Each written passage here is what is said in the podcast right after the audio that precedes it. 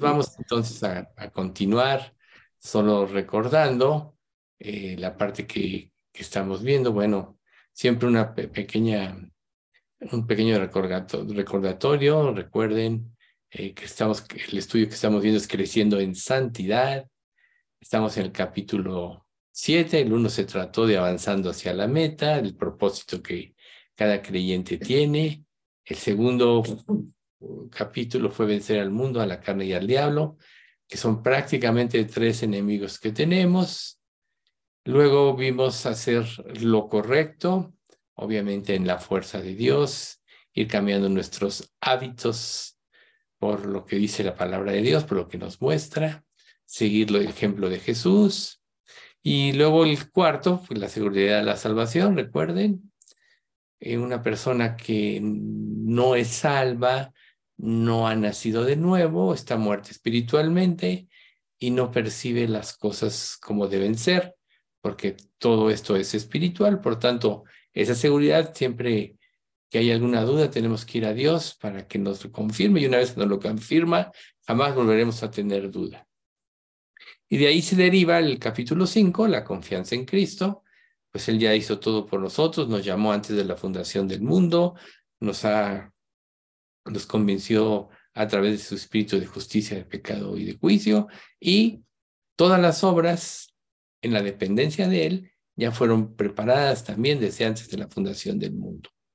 Y luego entramos prácticamente a lo que es Gálatas, capítulo 5, 22. En el capítulo 6 se dedicó exclusivamente a la luz de Corintios 13, a la prioridad del amor, Recuerden, Galatas es amor, gozo, paz, paciencia, benignidad, bondad, fe. Y luego en el 7 estamos viendo todos los otros frutos, ya vimos gozo, paz, paciencia, benignidad, bondad, fe. Ahora nos toca ver la mansedumbre, que nosotros también podríamos determinarla o, llamarla humildad. Quizá eso sea un poco más fácil de comprender, porque porque popularmente una persona que, vive en mansedumbre se le considera como una persona insípida y pasiva, que se, que se caracteriza por ser callada, eh, reticente, esto es que no opina, tímida y temerosa. Pero en realidad esa es una idea equivocada. ¿De dónde viene esa idea? ¿Quién sabe? Porque en las escrituras vemos que la mansedumbre se exalta como una virtud es una palabra que es usada para describir algunos de los personajes bíblicos más poderosos y fuertes, como por ejemplo Moisés. Vemos en números 12.3, dice, aquel varón Moisés era manso, más que todos los hombres que había sobre la tierra. Y, aquí no se le dice que era tonto, era debilucho, de mente débil, sino que realmente tenía la capacidad, la fuerza y la capacidad de poder guiar al pueblo de Israel. Y entonces, él hizo gala de los dones de, liderazgo. Por ejemplo, cuando Jesús vino a este mundo eh, y ya lo están juzgando Anás y Caifás, pues eh, dijeron, es que nosotros sí le creímos a Moisés. Y si ustedes recuerdan en la historia del, del Génesis, pues en realidad no le creían de principio. Él salió a visitar a sus, a sus connacionales a los 40 años y vio que un egipcio maltrataba a un connacional, lo defendió, mató al egipcio. Luego al día siguiente vuelve a salir y están peleando dos israelitas. Les dice, ¿por qué pelean si ustedes son hermanos? Dice, ¿vas a matarme como mataste ayer al, al egipcio? Y bueno, eh, prácticamente él salió huyendo a partir de entonces, como, saben, pero realmente eso fue un indicador de un rechazo. Tuvo que irse 40 años al desierto, vivió con Yetro, donde su suegro, donde se casó, y a los 40 años, acuérdense, ya vimos el estudio de la zarza ardiente, como Dios lo llamó, y él vino precisamente ya a Israel con su inseguridad del poder hablar, pero Dios mandó a su hermano Aarón, etcétera. Pero nosotros vemos cuando él ya, ya empieza a hablar con los israelitas y sobre todo cuando ya empieza a hablar con Faraón, vemos a una persona de firme carácter, resuelta, que prácticamente propició que todo el mundo le tuviera respeto. Decían, todos tenían a Moisés como un profeta. Recordamos también que después de que salieron de Egipto, Moisés los estuvo guiando, pero también estuvo contendiendo siempre con ellos. Pero esta característica o este don de Dios que él tenía, siempre lo llevó a, liderar correctamente. Entonces vemos que la mansedumbre también implica liderazgo y poder. Luego vemos a Jesucristo, quien se declaró a sí mismo precisamente como manso. En Mateo 11, 29 dice, conocemos este pasaje, llevad mi yugo sobre vosotros y aprended de mí que soy manso y humilde de corazón. Entonces ahí vemos cómo Jesús, quien prácticamente siempre confrontó el pecado, siempre confrontó a los fariseos, fue y purificó dos veces el templo, etcétera, era una persona que tenía mansedumbre, pero era determinada y actuaba con poder y liderazgo. De hecho, en un pasaje en primera de Pedro, 1.23, dice, 1.22, que cuando le maldecían, no respondía con maldición. Cuando padecía, no amenazaba, sino encomendaba su alma al que juzga justamente.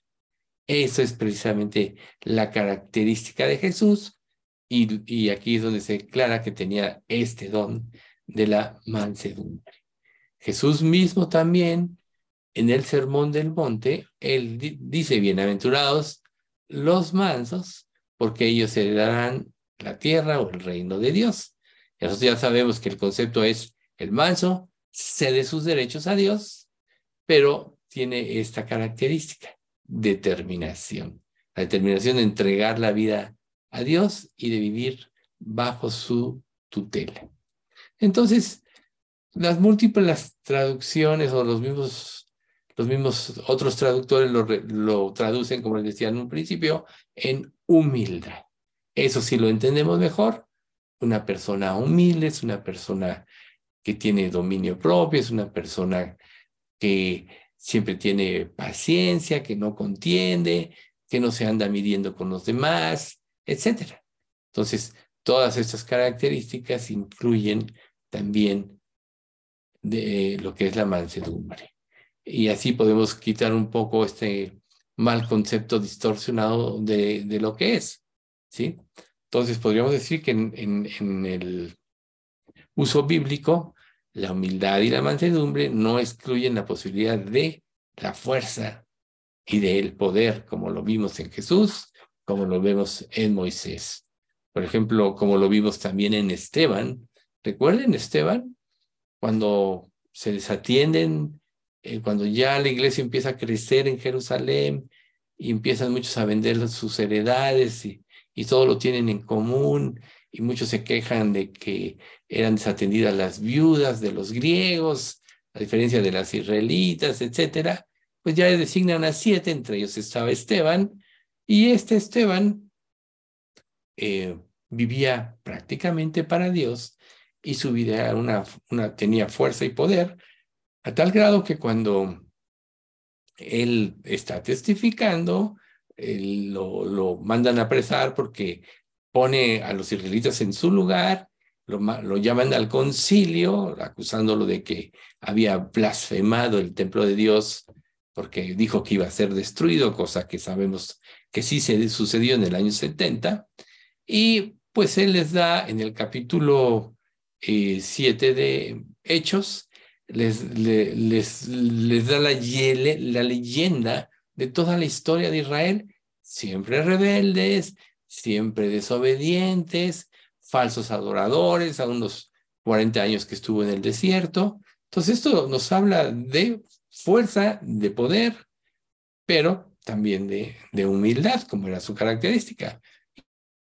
Le costó, pues le costó que lo, lo, lo mataran, que lo apedrearan. Sin embargo, su testimonio fue tan grande que la muerte de Esteban causó una impresión muy grande en Saulo de Tarso, que a la larga se convirtió en Pablo, como sabemos, y que fue uno de los más grandes predicadores. Entonces, en el sentido real, la mansedumbre presume fuerza, presume poder.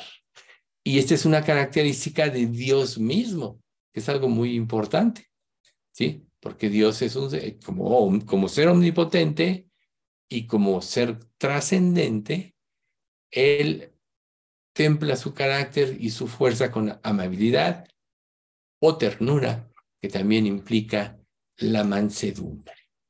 Por ejemplo, ¿qué es lo que espera? ¿Qué se, qué se espera, por ejemplo, en un matrimonio? Sabemos nosotros que cuando hay una unión son una sola carne y cada uno de los cónyuges tiene su papel.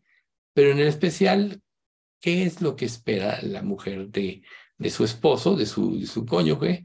Que, por un lado sea fuerte, que es una característica del hombre, pero por otro lado que sea amable, tierno, amoroso, que esto implica también la mansedumbre y puede ser una de las cuestiones sólidas del matrimonio.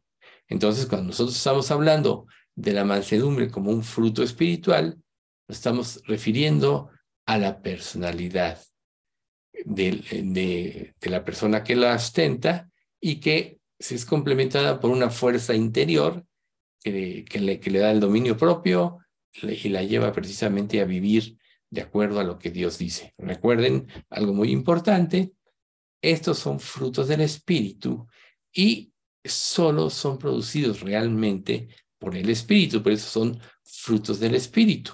Habrá personas en el mundo que tengan características de este tipo, pero nunca en el sentido que estamos nosotros estudiando, que solo le corresponde a los creyentes, a las personas que le entregan su vida a Cristo.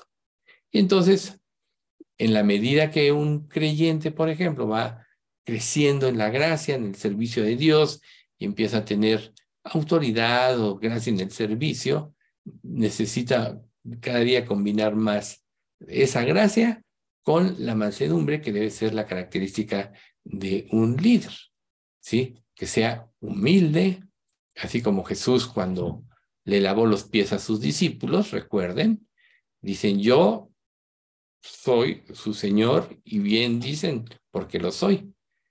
Pero yo hago esto para que ustedes recuerden cómo deben ser. ¿sí?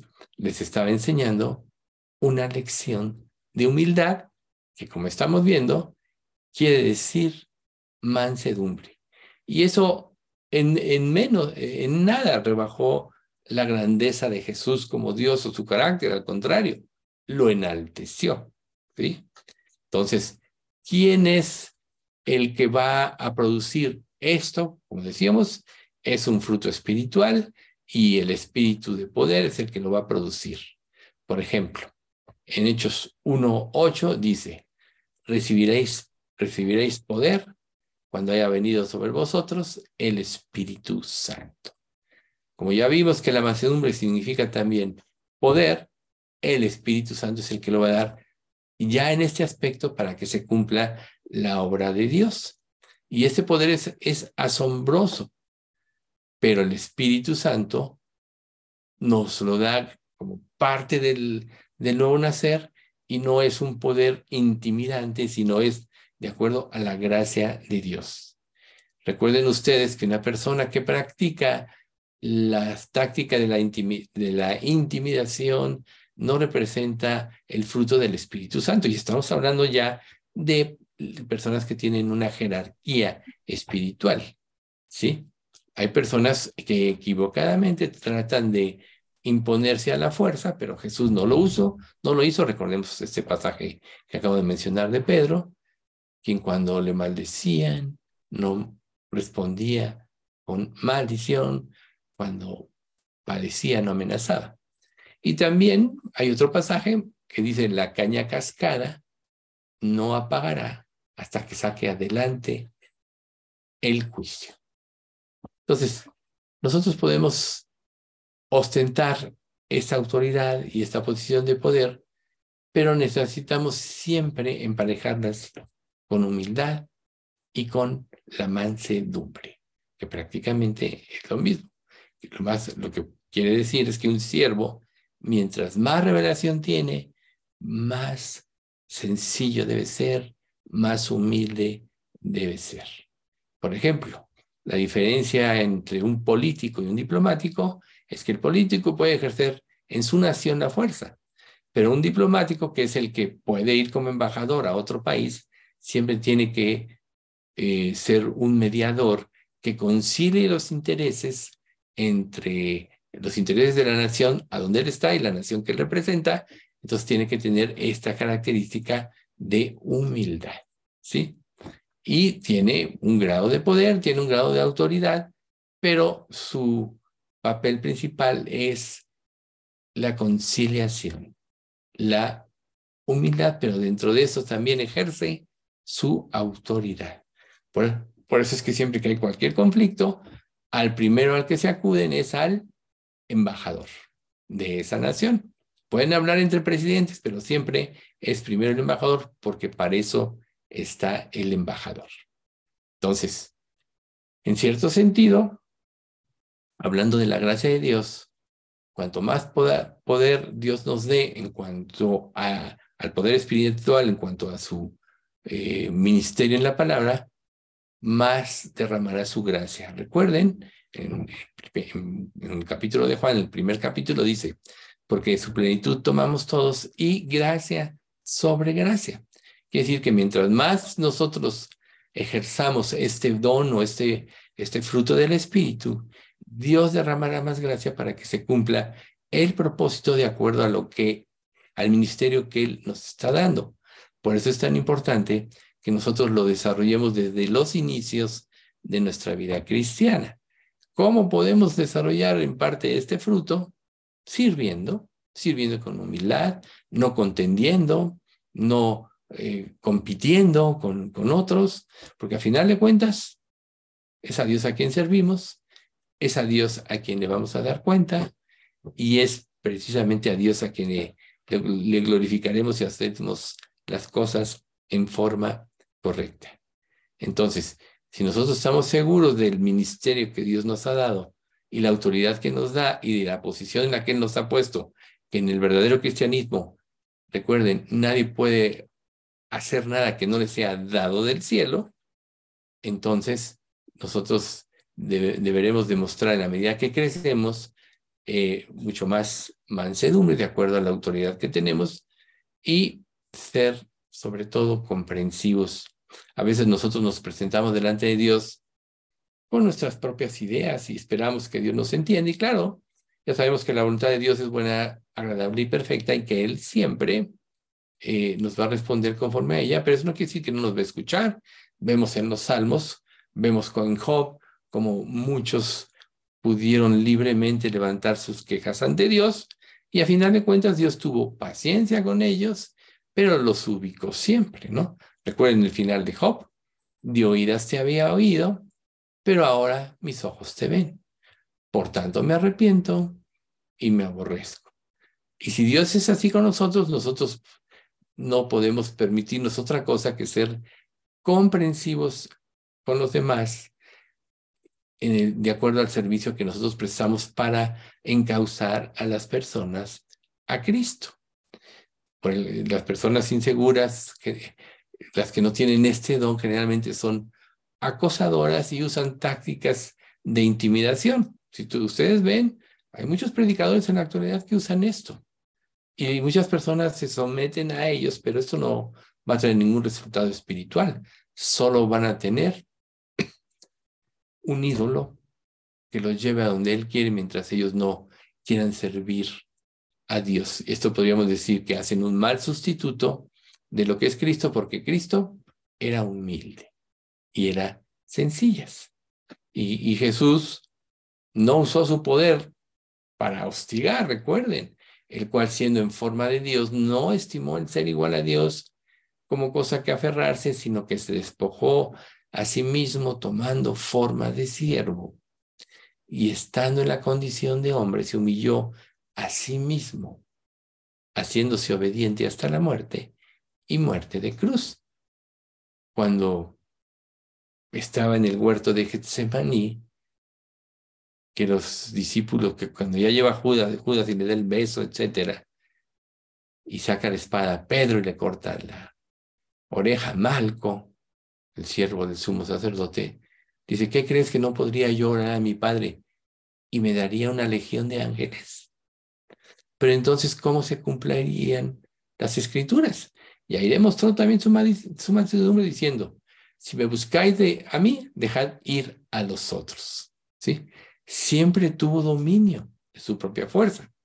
Aun cuando él estaba en Getsemaní, en el momento de más grande debilidad, cuando se acercó a orar a Dios y sus gotas eran como, su sudor era como gotas de sangre, de acuerdo al grado de angustia que tenía, aún en eso se sometió al poder de Dios y nunca quitó los ojos del plan que Dios tenía para él. Al contrario, al proteger a sus discípulos, como Jesús dijo, a ninguno perdí, salvo al hijo de perdición, siempre los trató con ternura y no con aspereza. Recuerden, aún dentro de los 40 días donde él se estuvo manifestando, como cuando está, están los discípulos, porque les dice, permanezcan en Jerusalén hasta que reciban poder, y ellos esperando, Pedro dice, pues voy a pescar. O lo que él sabía, de eso vivía. Y seguramente, pues, eh, quiso distraerse eh, de, eso, pero pues a un Dios se les presentó Jesús, eh, se les presenta en la playa cuando no pescan en toda la noche. Luego les dice, oigan, este, echen las redes ahí al lado, ¿no? Y Juan dice, es el Señor, y ya Pedro va y llenan la barca, etcétera. Y es donde le dice a Pedro, oye, me amas tres veces, etcétera. O sea, siempre lo trató con ternura y con mansedumbre. Y vemos de un Pedro rebelde, impulsivo. Después vemos a un Pedro que, que da un gran sermón en, el, en Hechos y luego da otro sermón junto con Juan en el pórtico de Salomón. Y vemos que la gente se convertía, primero tres mil, luego como cinco mil, y luego los eh, cuando los apresan por esto y, el ángel los libera y se van eh, y les manda, vayan y prediquen en la plaza y los van a sacar para juzgarlos. Dicen, oye, estos que usted llega un guardia y dice, estos que ustedes eh, apresaron están predicando en el templo, pues ¿cómo? ¿No? Y entonces nosotros vemos cómo ellos cumplieron ese propósito, Dios los protegió, pero nada les impidió cumplir la voluntad de Dios. Nunca hicieron gala de su poder. Después vemos de un Pedro impulsivo a un Pedro humilde, un Pedro sencillo. Todavía Pablo lo tuvo que regañar una vez cuando empiezan a venir algunos creyentes del judaísmo y Pedro estaba ya Galacia y se juntaba con los incrédulos y comía y Pablo lo tiene que reprender, si tú siendo judío vives como los gentiles, ¿por qué obligas a los gentiles a judaizar? O sea, fue otra llamada de atención, pero Pablo también lo hizo con amor. Y al final de cuentas vemos las cartas de Pedro, como ya él había madurado, le había crecido. Salgado que cuando lo matan, recuerden ustedes, él pide que lo crucifiquen de cabeza, porque si no quiero tener el honor morir como murió mi Señor. Y se lo concedieron, ¿verdad? Entonces Dios hizo una obra de una persona impulsiva a una persona humilde, sencilla, con mansedumbre. Entonces, es muy importante enfatizar que el, que el Espíritu Santo nunca va a producir una personalidad áspera o una personalidad agresiva o combativa o conflictiva o amiga de las discusiones. Cuando nosotros entremos en este entorno, más bien tenemos que, lo percibamos, lo concienticemos, tenemos que apelar a Dios para que nos dé ese espíritu de mansedumbre. Y como es un fruto, puedes apelar a que Dios te lo dé. O sea, muchas personas llegan al cristianismo y aprendieron en sus familias a manejar las cosas con el enojo y muchos otros tipos de cosas, ¿sí? Así, agresivos, combativos, y, les funcionaba de alguna manera, pero nunca para las cosas de Dios. O sea, si Jesús presentó el Evangelio en forma humilde, en forma sencilla, nosotros debemos de saber que no hay forma de presentar el Evangelio o de imponerlo, porque es el Espíritu Santo el que causa la convicción, nosotros somos instrumentos de Dios. Por tanto, debemos aprender a ser amables y no personas toscas con los demás. Y si eso hay en nuestro carácter, reitero, tenemos que pedirle a Dios que nos quite esa aspereza, que nos ayude a ser pacificadores, esto es, reconciliadores y no personas que generen contiendas. La Biblia nos dice que no contendamos sobre las cosas de, Dios. Entonces, podríamos decirlo de otra manera, ¿no? O sea, es como un papel que lija los bordes ásperos, ¿no? Que siempre produce un roce que irrita a las personas en lugar, de llevarlas a la paz, a la tranquilidad, que, que fluya la gracia dentro de su personalidad para que se cumpla el objetivo de Dios, podríamos decirlo de esa manera. Entonces podríamos también afirmar que la mansedumbre es lo opuesto a la arrogancia. Y el Espíritu Santo no es un espíritu de arrogancia, sino de confianza. Por tanto, la mansedumbre nos debe llevar a la confianza, que las personas, a que seamos personas confiables. Recuerden que el estudio pasado del miércoles concluimos con el Salmo 15, quien este, dice, ¿quién habitará en, tu tabernáculo? ¿Quién morará en tu santo templo? El que anda en integridad y hace justicia y habla verdad en su corazón, el que no calumnia con su lengua ni hace mal a su prójimo, el que aun jurando en suyo no por eso jurando en daño suyo, eh, jurando en daño suyo no por eso cambia, etcétera. O sea, vemos que esta característica es una característica de mansedumbre, por eso es que nunca debe confundirse con una cualidad que no es del espíritu como la arrogancia. Entonces, como existe una línea muy fina entre la confianza y la arrogancia, solo la mansedumbre puede mantenernos del lado de la confianza. Cualquier grado de orgullo que nosotros permitamos en nuestra vida va a quitarnos la actitud pacificadora. Y, volvemos al punto del sermón del monte.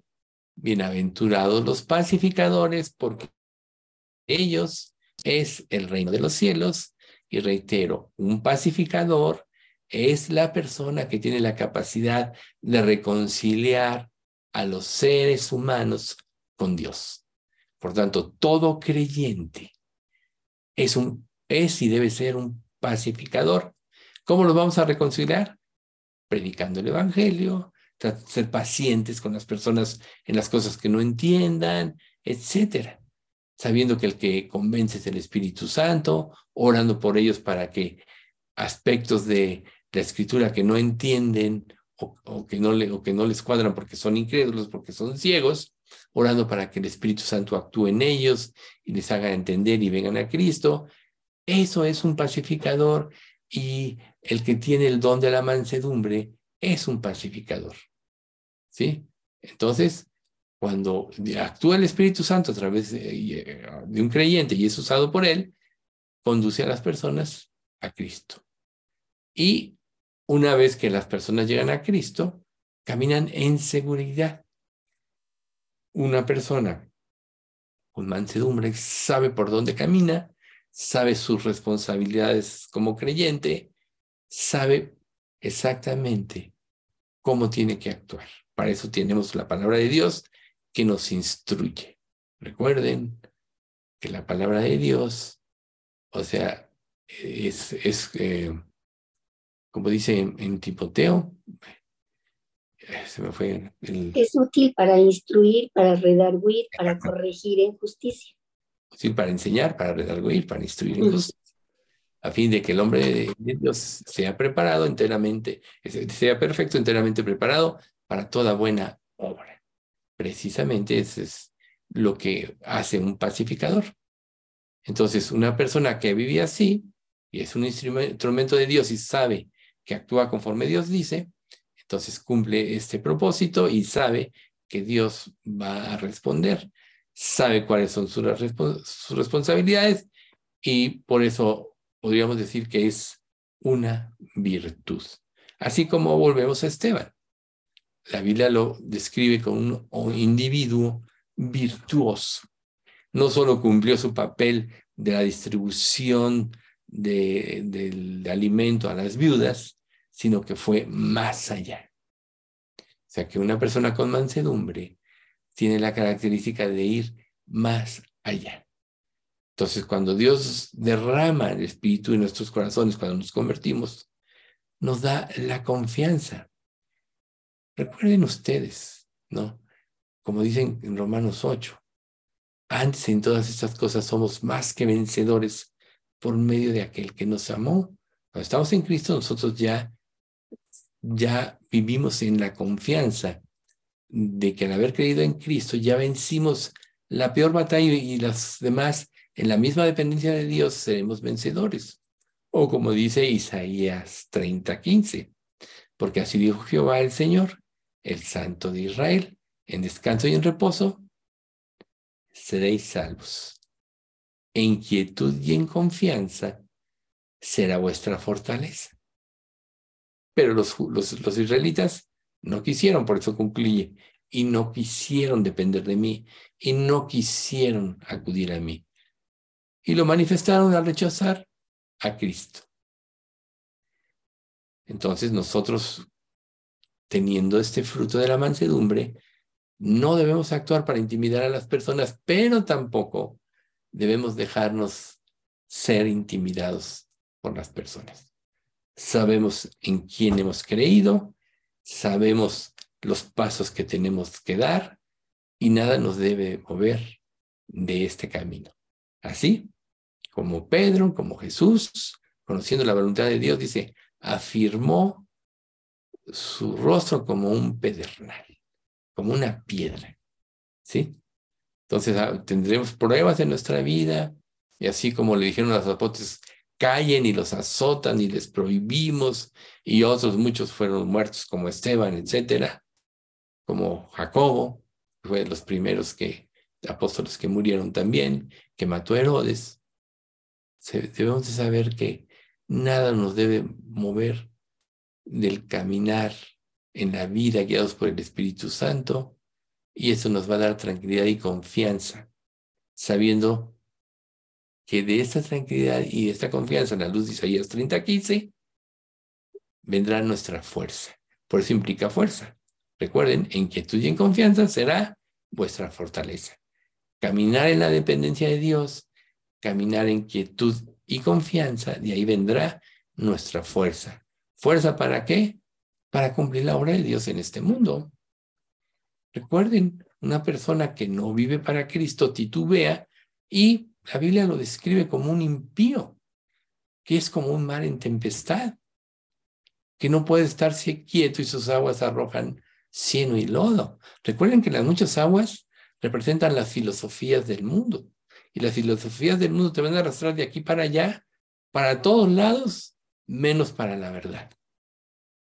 Por eso, aguas de alguien que se deja influenciar van a arrojar cieno y lodo. Pero nosotros sabemos en quién hemos creído y la confianza es lo que debe de, guiar nuestros pasos. Y estar seguros siempre que aún en el conocimiento que Dios nos da, en la gracia que Dios derrama en nuestra vida, no nos vamos a volver arrogantes, porque eso nos, saldría, nos haría salirnos de la mansedumbre. Recuerden, Jesús, la caña cascada no apagará, no, no quebrará, ni el pábilo que humea apagará. Ya me acordé bien del versículo. hasta que saque a victoria el juicio. Así era Jesús. Entonces, un, defecto muy grande que se puede dar también en los creyentes es una falsa confianza que surge de fingir que se tiene el control de todas las cosas. Cuando hay pecado,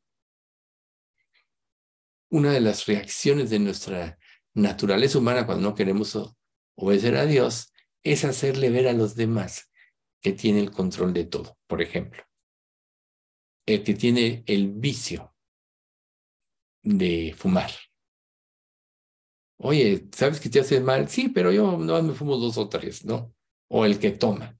Oye, pues, no debes de tomar, no, pues dos o tres copitas estoy bien. O no, yo nunca pierdo el juicio. O sea, ese tipo de cosas están manifestando una falsa confianza que nos aleja de Dios. ¿Por qué? Porque estamos diciéndole a Dios. Cuando Dios dice, no hagas esto, le estamos diciendo a Dios que sí lo podemos manejar. Nadie puede manejar el pecado. El que hace pecado, recuerden, esclavo es el, es el pecado. Y el que es esclavo del pecado está bajo la tutela del pecado. La única manera de vencer el pecado es arrepintiéndonos y pidiéndole perdón a Dios. Nunca lo vamos a poder manejar. Entonces, evitemos una manifestación de falsa confianza diciendo a otros que, que controlamos nuestras desobediencias o cosas así, porque eso nos va a alejar de Dios nos va a llevar a cometer muchos, pero muchos errores. También es importante que nos entreguemos a la capacidad, eh, perdón, que no nos entreguemos a, los excesos y a tácticas de intimidación, como amenazas, por ejemplo. Cuando Jesús estaba aquí, muchos creyeron en él, pero no lo confesaban porque los fariseos y los saducidos, o sea, todo el concilio, habían acordado que si alguien confesaba que Jesús era el Mesías, lo iban a expulsar de la sinagoga. O sea, intimidaron a la gente. Entonces muchos no confesaban abiertamente a Jesús porque amaban más la gloria de los hombres que seguir la verdad.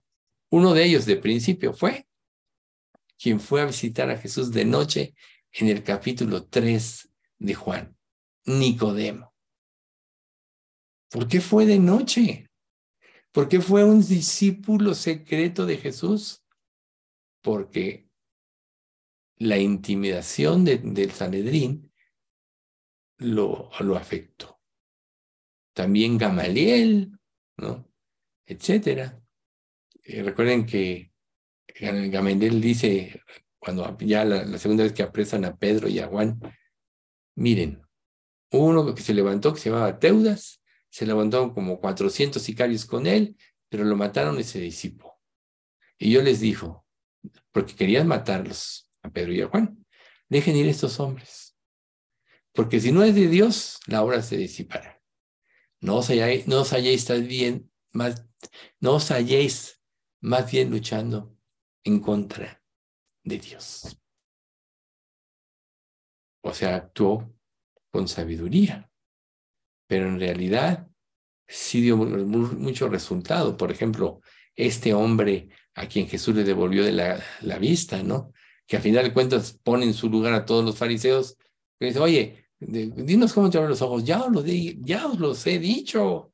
Hasta mandaron llamar a sus papás, nosotros no sabemos cómo ve, nació ciego, preguntarle a él, tiene edad, porque también temían decir que había sido el Mesías por lo mismo, porque iban a ser expulsados de la ciudad. Pero ¿qué hizo este ciego? Pues, pues se me hace extraño, porque nunca se ha oído que alguien le abra los ojos a alguien como yo, desde el nacimiento, sigo desde el nacimiento. Y ahí está Juan 9:31. Y sabemos que Dios no oye a los pecadores. Pero si alguno es temeroso de Dios y hace su voluntad, a ese oye. O sea, este ciego les dio una lección, no se dejó intimidar. Entonces recuerden ustedes que Satanás siempre va a usar todas esas armas para intimidarnos. Pero en la medida que nosotros tengamos seguridad caminaremos cumpliendo el ministerio de Dios. Por tanto, usar tácticas como la intimidación es usar tácticas diabólicas. Usar que la gente se pueda someter a la fuerza ¿sí? Por ejemplo, Colosenses capítulo 3, cuando dice, eh, tales cosas tienen a la verdad cierta sabiduría, en humildad y en duro trato del cuerpo, pero no tienen valor contra los apetitos de la carne. Y antes dice, cosas tales como no, no manejes, no, no gustes ni aun toques, en conformidad a mandamientos y normas de hombres, cosas que todas se destruyen con el uso. Eso dice Colosenses. Luego dice, tales cosas tienen la verdad reputación de sabiduría, de humildad, de duro trato del cuerpo, pero no tienen valor alguno contra los apetitos de la carne. Por tanto, usar técnicas humanas o diabólicas de este tipo tampoco va a tener ningún buen resultado. Imponer en la vida cristiana cosas como, pues no vayas al cine, vístete de esta manera, u otras muchas que, que muchos lo vivimos en la otra iglesia, eso, eso no, no, no, no es saludable para una persona. Si el Espíritu Santo no trae la convicción para que cambies, te vas a volver solo un hipócrita, como llegó a suceder. Si Dios produce una convicción en ti, claro que tienes que seguirla. Pero ¿qué pasa cuando las personas viven así? Pues muchas de ellas no son salvas, entonces solo se someten a una vida de esclavitud que los va a llevar a la hipocresía. Porque si algo no es una, no es una convicción producida por Dios en ti, de todos modos lo vas a hacer. Y lo vas a hacer escondido y te vas a hacer convertir en un hipócrita. Por eso Dios se tiene que enfrentar al pueblo de Israel. ¿Acaso me ofreciste sacrificios a mí durante estos 40 años, oh casa de Israel? Antes a vuestro Dios Renfaya, no sé qué tantos dioses, que se, se habían traído los dioses de Egipto, se habían traído otros dioses, y les rendían culto. Aún ya en el templo de Salomón, cuando Dios, Dios trae, no me acuerdo qué profeta era, que están, está el templo y todos volteados hacia el cielo adorando, o están adorando a la pared, pero dentro de la, dentro de la, del recubrimiento de la pared había imágenes eh, celestiales y no sé qué tanto. O sea, el problema de Israel es que vivió en hipocresía. ¿Y qué tiene que ver todo esto con la mansedumbre, dirás? Pues someterte a Dios, confiar en Él, pedirle, más bien ese, ese fruto, ese don, es el que va a edificar una iglesia. Nunca las cosas impuestas van a, ser, van a dar resultado a menos que las produzca Dios o que las imponga Dios. ¿No acaso la conversión no se da si no nos convence el Espíritu Santo de justicia, de pecado y de juicio? Muchas personas nacen en, en un hogar cristiano, están años y años en una iglesia cristiana sin ser salvos. Piensan que lo son porque asisten, etcétera. Porque, pero no han conocido a Dios, entonces solo les imponen cosas que volvemos al punto de, Colosenses, ¿no? Cosas tales como no manejes, no uses ni aun tocas, toques tocas en conformidad a mandamientos y normas de hombres, cosas que todas se destruyen con el uso. Por eso es que en una iglesia sana se debe predicar la sana doctrina en los términos de Dios, no, en descanso y en reposo, en quietud y en confianza. ¿Cómo puedes llegar a eso? Con la palabra de Dios, sustentando toda enseñanza con la palabra de Dios. Ahí es donde viene la fuerza y el poder, que ya dijimos desde el principio del estudio, que la mansedumbre también te lleva al poder. Si una persona tiene la revelación de la escritura, se le da correctamente y no obedece, no va a ser culpa de la persona que la dio correctamente, sino va a ser culpa solo de ella conoció, discernió, desobedeció, vendrán consecuencias. Ejemplo, David.